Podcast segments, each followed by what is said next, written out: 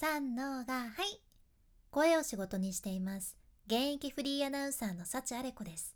話し下手からフリーアナウンサーになれた幸あれ子があなたの声を生かす話し方のヒントをお届けします。声を仕事にするラジオ。1年間の無料メール講座。池早メルマガの提供でお送りします。今日はおすすめ海外ビジネス系ポッドキャストチャンネル3選ですね。今回はカナダのコピーライターでコピーライティングのスクールも運営されているアレックス・カットーニさんからの情報です。このアレックスさんはね YouTube もされていてチャンネル登録者は11.4万人いらっしゃいますね。アレックスさんねポッドキャストが大好きでいらっしゃるんですよ。でいろんなジャンルを聞かれてるんやけどビジネス系でおすすめのチャンネルもシェアしてくださっとったじゃんねこの前。やけん今日の内容は割と最新の海外のポッドキャスト事情もわかるというそんな風になってます。であなたもね実際に今サチアレコの話を聞いてくださってるってことはポッドキャストユーザーなんですね。音声学習をする習慣がある人なんじゃないかなって思うんやけどどうかいなね。あなたはどんな目的でポッドキャストを聞いてますか？情報を取得のために活用されてるとかね。あと家事の間のエンタメとか作業用の BGM とかいろいろあると思うんやけどこのアレックスさんがポッドキャストを聞く理由っていうのがね情報を得るっていうよりはアイディアがひらめくように聞いてるってことなんですよ。これね実は私もそうなんですね。アレックスさんと考え方がお揃いです もうポッドキャストに限らずなんやけど私サチアレコも昔からラジオを聴く時なんかも何かしらあなんかこの内容本業に使えないかなとかたまたま入ってきたお菓子の情報とかこれどこかの現場で喋りに使えないのかなとかね自分が話したいこととうまくつなげるそんなテーマにならないかなとか役に立たないかなとかそういったことを考えながらひらめきのために聞いてるっていうところがあるじゃん。この聞き方結構おすすめなんですよ。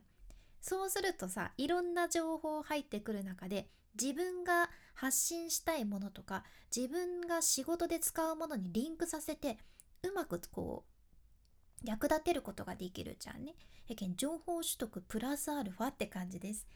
で例えば自分でビジネスをしてる人とかフリーランスの人あと私サチアレコみたいに本業プラス副業をしている人とかね一日中仕事してなんなら夜までずっと何かにコミットしてるって人も少なくないと思うじゃんね。で時間ない中情報を得ようとするわけや。でもなんか最近いろいろ情報が溢れすぎとって内容もなんだか似たり寄ったりなところもあるしクリエイティブじゃないものというかこれあれどこかで見たなっていうものも多いですよね。これはね海外のビジネスマンも同じことを感じてらっしゃるそうなんです。うん、だからこそ自分でアイデアをつかみに行く自分でひらめきをつかみに行くっていうのがこれからは特に大切になってくるじゃんね。何かアイデアが欲しい時ってよくシャワーを浴びとったら出てくるとか言うけどそういうのってちょっとこうリラックスしてる時に浮かんでくるんですよね。でそれはちょうどリラックスしながらポッドキャストを聞いてる時とかベストタイミングなわけですよ。うんすごいポッドキャスト。やけん今日は是非そういう意識でこのエピソードを聞いてみてほしいなって思います。おすすめの海外ビジネス系ポッドキャストチャンネル3選やけど今日は海外のビジネス系インフルエンサーもチェックしているそんなポッドキャストがどんなことを発信しているのかっていうのをシェアさせていただきます。まあ、早速おすすめの海外ビジネス系ポッドキャスト3位の発表です。3位はジェンナ・カッチャーさんのゴールディガーというチャンネルですね。ゴールディガ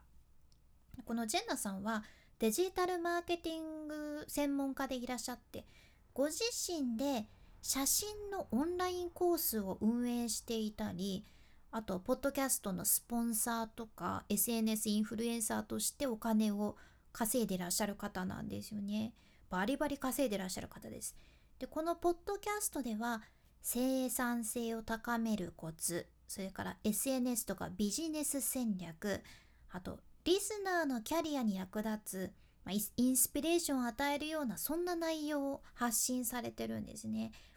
でどんなものがあるかというと例えば起業したばかりの人が見逃しやすい収入とか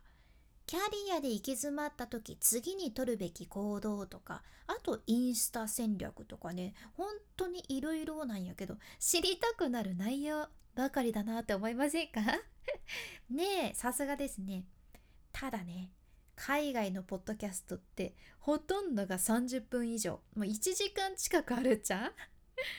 大変です。やけんまあもしいい情報があったらここで幸あれこのラジオでまとめてシェアさせていただきますね。では次2位の発表です。2位は WhatWorks ですね。タラ・マクマリンさんの WhatWorks というチャンネルです。これタラさんはアメリカの起業家でスモールビジネスを専門にコンサルされてる人みたいですね。でこのチャンネルではビジネスを構築していくために大切なことを発信されています。タラさんが タラさんっていうとこタラちゃんがやっぱり 思い浮かんじゃいますね。タラオですのタラちゃんですけどタラさんですね。タラさんがスモールビジネスをしている経営者とか起業家にお話を伺う形を取られていてマーケティング経営それからそのためのマインドセットとか商品の作り方セールス顧客サービスとかいろいろな内容ですね。やけんこれを聞いておけばスモールビジネスを始めたい人はもう OK ですっていうそんなチャンネルになってます。スモールビジネスに絞ってるのが面白いですよね。なるほどって。ただね、これもね、1時間近くあるものが多いです。大変です。はい。さてでは最後ですね。おすすめの海外ビジネス系ポッドキャスト。栄えある1位は J クラースさんのクリエイティブエレメンツというチャンネルです。これね Apple Podcast で100万回近くダウンロードされてて2000件以上の5つ星レビュー獲得されてます。サーチアレコもこれぐらい欲しい。そんなチャンネルですね。この J クラスさんはご自身がクリエイターでいらっしゃってこのポッドキャストではね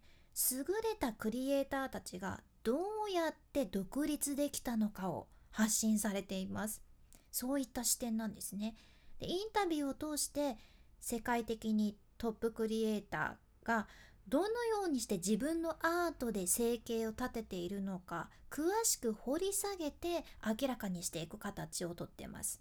でそのインタビューを受ける人の個性とかアートスタイルとか成功するための具体的な要素を聞くことができるそんな内容ですね。でこのポッドキャストねなんとショートキャストっていうのを取り入れてらっしゃるんですよ。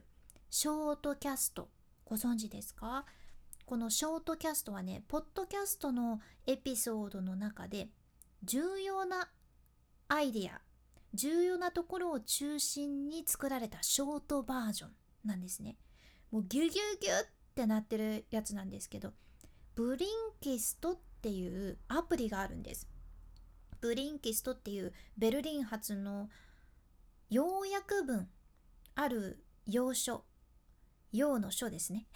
海外の書物の要約文を目で読んだり耳で聞いたりできるアプリがありましてそのビンキスあブリンキストが行ってるものなんやけどさっき言ったようにさ海外のポッドキャストマジ長いっちゃね。長いと思うんやけどまあ日本のものに慣れとるけんなんかな。やはりちょっと長く感じますね。で時間ない人はさすがにいくら耳だけって言ってもね全部聞くのは難しい人がいるわけですよ。やけんその長くて濃厚な内容のコンテンツから一番役に立つとか一番面白い部分だけを抽出してぎゅーっと15分ぐらいにまとめてくれるバージョン。それがショートキャストなんですね。これを、えブリンキストが行ってるわけです。